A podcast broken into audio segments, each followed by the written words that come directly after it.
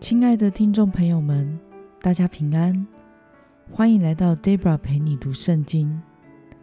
今天是二零二一年八月二十号。今天我所要分享的是我读经与灵修的心得。我所使用的灵修材料是每日活水。今天的主题是享受圣灵赐给你的自由。今天的经文在。罗马书第七章一到六节，我所使用的圣经版本是和合本修订版。那么，我们就先来读圣经喽。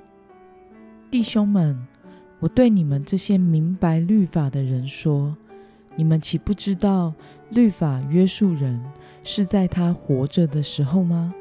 就如女人有了丈夫，丈夫还活着。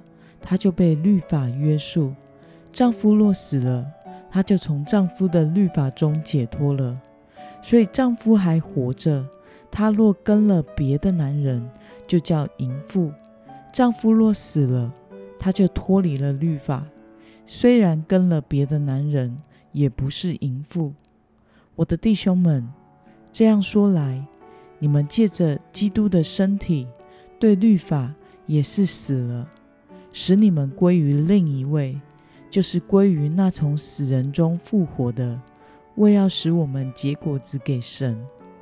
因为我们属肉体的时候，那因律法而生犯罪的欲望，在我们肢体中发动，以至于结出死亡的果子。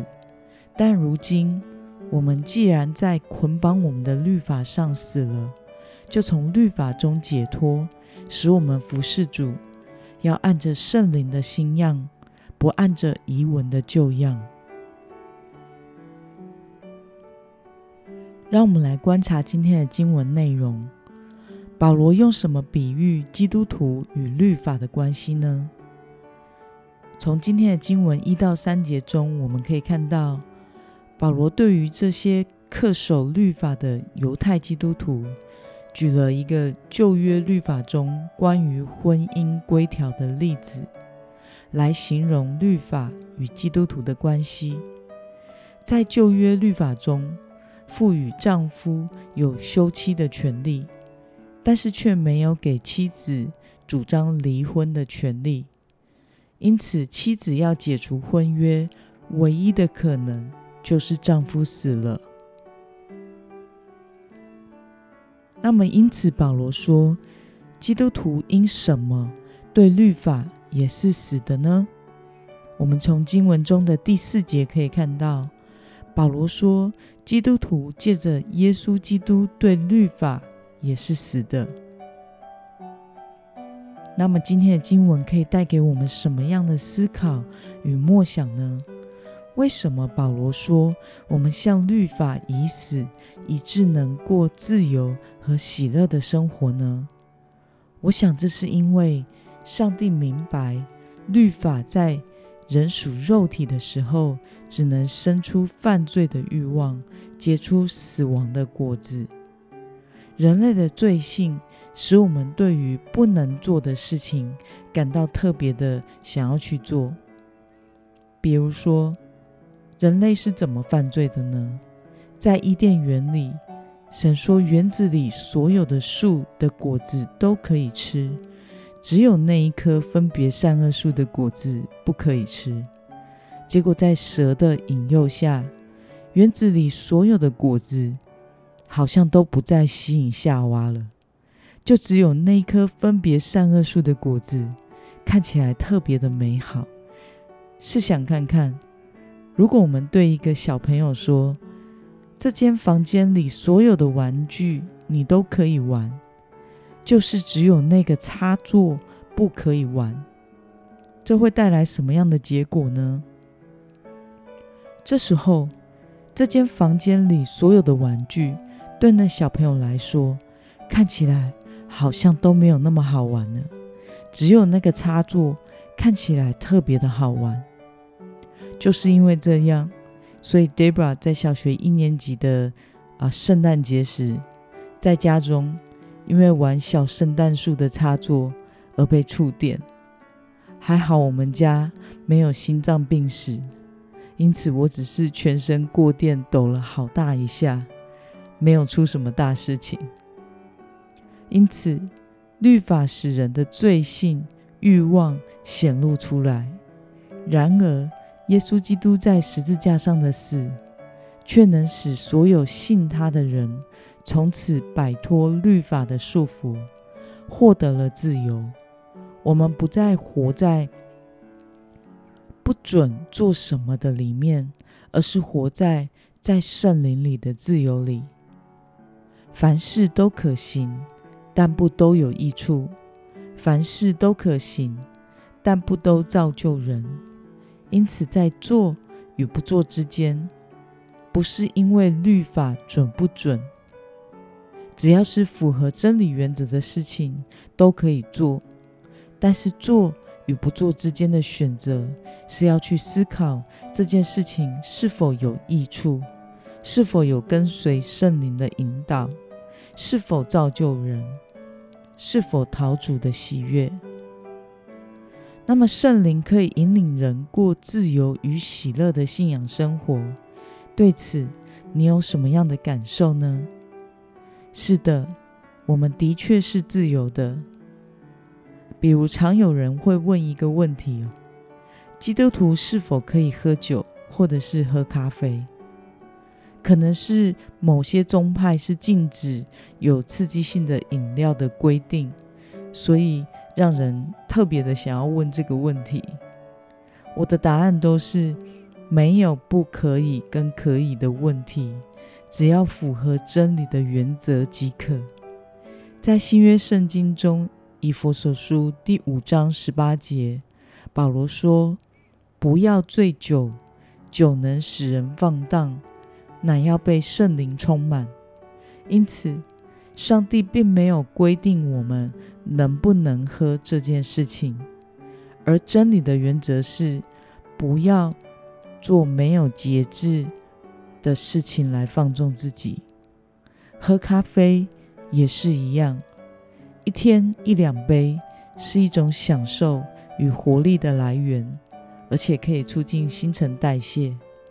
但是，如果我们用喝咖啡使自己工作过度，加上咖啡成瘾，那么就是对身体的伤害了。那么，今天的经文可以带给我们什么样的决心与应用呢？你可曾被律法捆绑？过着没有自由与喜乐的信仰生活吗？若要按圣灵的心样过神所喜悦的圣洁生活，你需要具体做些什么呢？是的，我曾经被律法捆绑，过着没有自由与喜乐的信仰生活。是在我知道了许多真理，但是却还没有真正的认识这位神的时候。我时常被魔鬼和律法控告，活在被宗教规条的捆绑与恐惧中。在思考今天这个问题时，无意间我也想起了，在我十七岁时曾经发生过一件事，可以与大家分享。有一次，与其他团契的伙伴各自买了一些宵夜，我们在教会约来要聊天享用。我买了一大包，我觉得很好吃的那一家卤味来与大家分享。结果当时有一个基督徒的长辈正好在教会，然后他看到我买的东西，突然很严厉地对我说：“Debra，你怎么可以带着大家一起犯罪呢？”当时的我吓了好大一跳，我不明白发生了什么事情。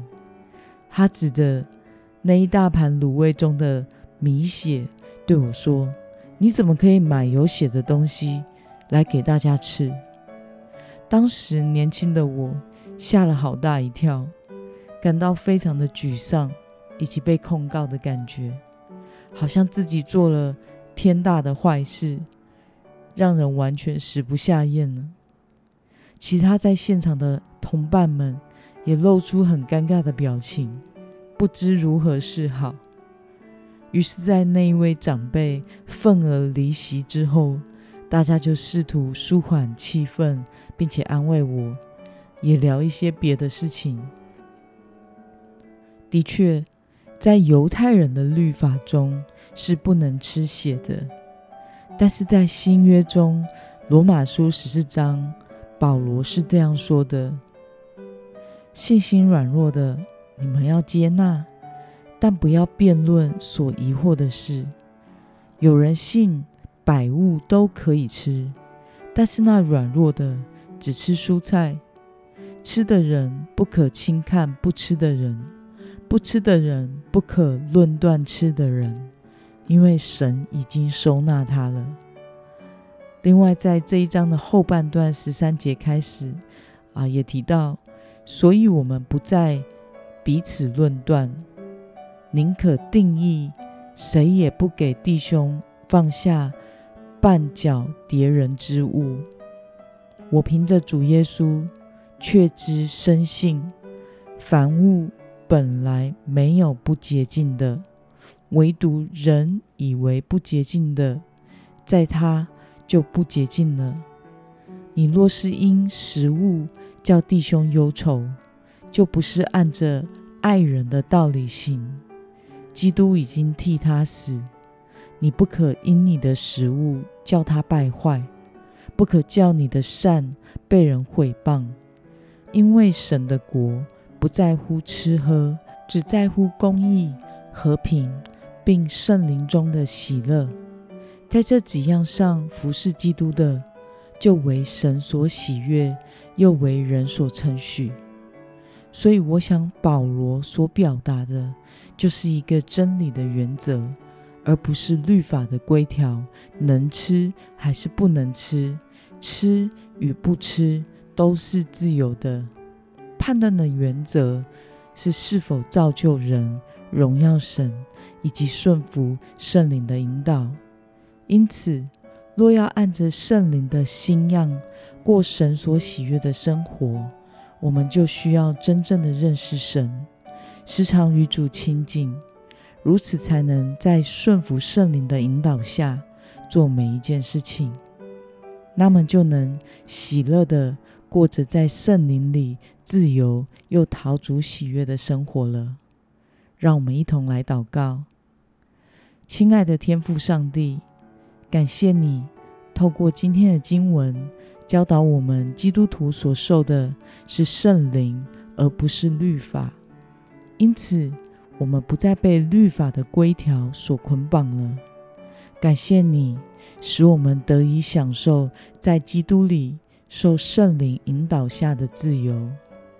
求主帮助我，按着你的引导过每一天，使我活在这自由的喜乐里，并且过着。讨你喜悦的生活，奉耶稣基督的名祷告，阿门。